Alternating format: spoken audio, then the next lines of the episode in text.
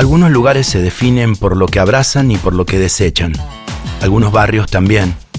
Güemes dejó atrás su pasado arrabalero para convertirse en un polo gastronómico y eso tuvo un principio. Y una pionera. Esa fue Roxy Rossi, una tana testaruda, irreverente e incandescente, que vio su tierra prometida en la calle Belgrano y ahí abrió el fundacional Resto La Nieta de la Pancha.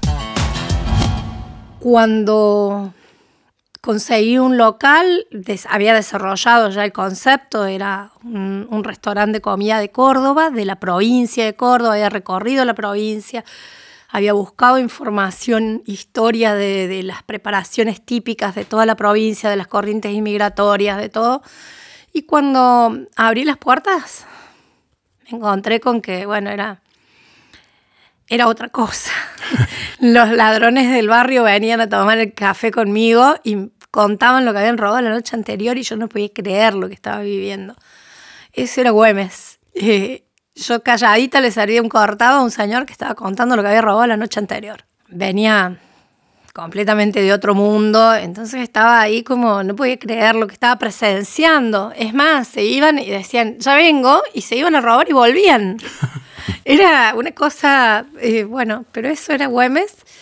Y, y a la noche empezó a venir un público que, que había visto como que había una propuesta, que había comida distinta. Claro. Había comida diferente. Y, ahí se empezó a mezclar el, el público de una bohemia cordobesa que de aquel que se animaba a venir a, a Güemes a comer. Algunas personas perciben las cosas a una velocidad diferente porque se mueven 10 veces más rápido, de manera que años después, desde su punto de vista, a Roxy le pareció que todo estaba estático y vendió su resto pionero. ¿En qué momento se desarrolla la capacidad de que la fuerza de la gravedad te devuelva a tu tierra, a tu biografía fundamental? Nuestra historia es la suma de todos nuestros ruidos, las cuerdas amarradas que nunca se pierden son las pistas que quieren imponer un orden a nuestro universo. Algunos no saben cómo hacerlo. Roxy siguió la carrera de su corazón y en el barrio que la alumbró como gastronómica, regresó por un nuevo sueño, el Roxy de Modé. Roxy de Modé en principio no intenta averiguar nada, mucho menos tu comportamiento. Eso sería como querer imponer que el aire entre a tu casa. Mucha gente quiere quedarse a vivir en los bares hasta el fin de los tiempos y que la música y los tragos te controlen las emociones.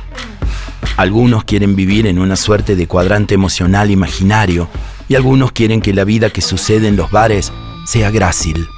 Estando en el Roxy de Modé, yo lo único que puedo decirte es que yo soy el que siempre se queda.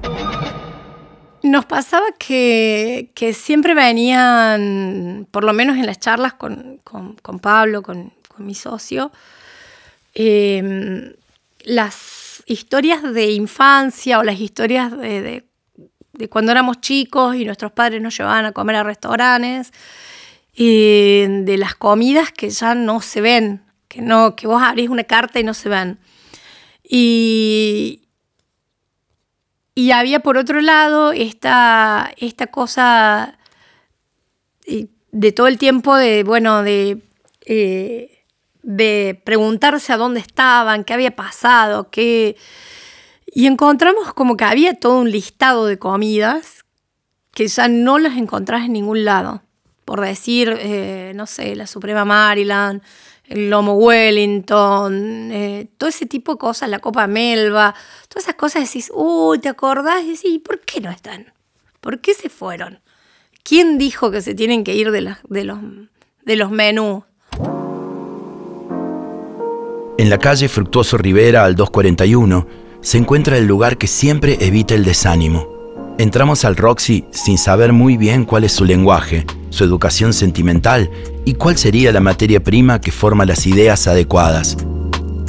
Hay quienes tienen una existencia característica y en Roxy de Modé alterás de manera inequívoca la doctrina de las formas y de la decoración.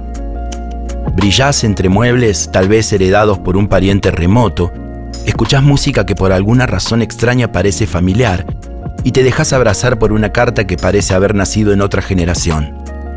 Esa generación la que aún podía sonreír con alegría. El Roxy de Modé, su nueva retroforma de ser, estrena sus nuevos sueños en un aeroplano que va y viene en el tiempo circular. Te asiste una fina cadena de producción que te hace pensar, ¿quién tendría la fuerza suficiente para disfrutar este mundo que ya pareces haber vivido? ¿Quién podría negarse a dejarse llevar por esa sintonía intraducible que son las contraseñas entre amigos, esas que te permiten hablar de casi cualquier cosa? En Roxy de Modé afortunadamente te olvidas que la vida es una suerte de calma primitiva, te olvidas de la mortalidad de la luz. Hacia donde este mapa nos indica vamos a buscar la alegría, nos ponemos contentos, emudecemos después y empezamos de nuevo. Nos quedamos quietos y pensativos en la barra hasta que vemos todo del mismo color. Nos olvidamos del país, del barrio, y hasta uno de nosotros desaparece y quedamos abstraídos, pensando que da igual, todos somos lo mismo. Sentimos que hay uno menos, dice alguno de nosotros, estamos seguros que parece que sí, y miramos a nuestro alrededor, y no es nuevo que sentimos que Roxy nos vigila con una sonrisa, oímos sus susurros a lo lejos y todos gritamos, es por ahí, ahí está, y volvemos a sentirnos libres, aquí, hoy y mañana. Volvemos a desperezarnos, nos encontramos conocidos y gritamos de alegría, pedimos otra ronda y también creemos que esto es una salida. Nada debe dejarse a lo no dicho, nos sostenemos de las manos, la carta sugestiva y eficaz hace que vos y tus amigos agarren para lugares diferentes, pero nos encontramos todos en el goce. Ninguno se enreda en los pliegues y el ánimo siempre despunta. Roxy sabe que al día le da igual si nieva o amanece, pero sabe que sus comensales volverán aún si cuando se van se deslizan, se bambolean levemente, se tambalean sobre las baldosas, se van bailando por la resaca o entran en puntas de pie en sus casas. Roxy sabe que al sol le da igual, pero a ella nada le da lo mismo, y no le da igual que la noche se acabe, y vos solo debas conformarte con lo hecho, que tengas que pegar los fragmentos insignificantes de tu vida en una noche. No, no le da igual. Ella sabe que vos depositas la esperanza en un enjambre de palabras, igual que si fueras un pájaro en su hogar de ramas entretejidas. Ella sabe que vos dejás todo en esas horas que pasás en su ar, sobre el angosto cauce que abre la noche, antes de que llegue la mañana y mires a dónde te lleva la corriente. Ella sabe que estás en un lugar que no tiene lengua ni leyes, un lugar donde cada cosa que hagas es pura invención. Ella sabe que condujiste por un desierto antes de llegar pensando si las horas te iban a alcanzar. La música te llega con claridad. Escúchala.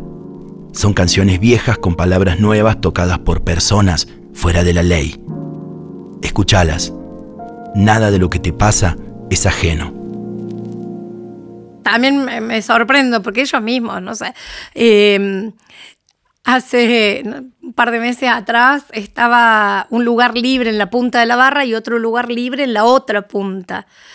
Ahí en el medio, 10, 12 banquetas ocupadas y llega una pareja y yo pedí, eh, nos tendríamos que mover todos, pero con una medida, me dio un poco de, no sé, de, timidez de decirles, eh, déjenme sentar a estas dos personas, porque no había lugar en las mesas, ¿no? Y en un momento dijeron, ¿todos juntos? Dice una persona, vamos todos juntos. Y dijeron, uno, dos, tres, y se movieron todos a la vez. No pude creer ese tipo de cosas. Yo el otro día escribí un post eh, manuscrito y, en cursiva, bien de modé, diciéndoles gracias, gracias, pues están todos tan locos que hacen estas cosas por el otro, eh, son atentos. Cuando no hay lugar, encuentran los mismos clientes del lugar, ya ahora ponen música ellos. Qué bueno. Manejan el lugar los clientes. Este barrio fue surcado por un frío ceniza pleno de frecuencias aburridas sobre los techos de casas bajas y galpones herrumbrados. Los fantasmas de la llorona y la pelada de la cañada gritaban sus penas acumuladas como muebles viejos derrumbados en un altar de un compra-venta casual. Todo tenía una suerte de aura permanente, una historia sin historia. Todo es funcional. Ahora miramos el final de los comienzos desde el marco de una ventana surcada por muchos vientos y días. Vuelan sueños como pájaros de papel por las calles de Güemes y los tragos que ya vienen detienen en el tiempo al taxi que vendrá a buscarnos en cualquier momento. Permanecemos callados todo el día en un juego de perseverancia en el silencio. Comenzás a ver crecer la noche en el Roxy, la recorres con el entusiasmo de un buscador de oro. La aridez a veces es bella y el bar se convierte en un lugar ideal para ser habitado. Y también en el lugar adecuado para un futuro exilio. Cuando vas al Roxy, evitas el concepto de vida tediosa. Sentís cómo te envuelve cada vez más cerca el misterio de la singularidad. Tal vez te habite el desconcierto, tal vez una sensación de vivir sin comunión, y al menos algunos días sentirás alguna pena de amor. Si nuestras tristezas caminan con la prisa lúcida de los robots, al entrar al Roxy, todo se transforma en una suerte de bienestar opulento. Pero la gente a veces es más simple. En la oscuridad del bar, todo tedio es indistinto, aplicas códigos para comprender su esencia.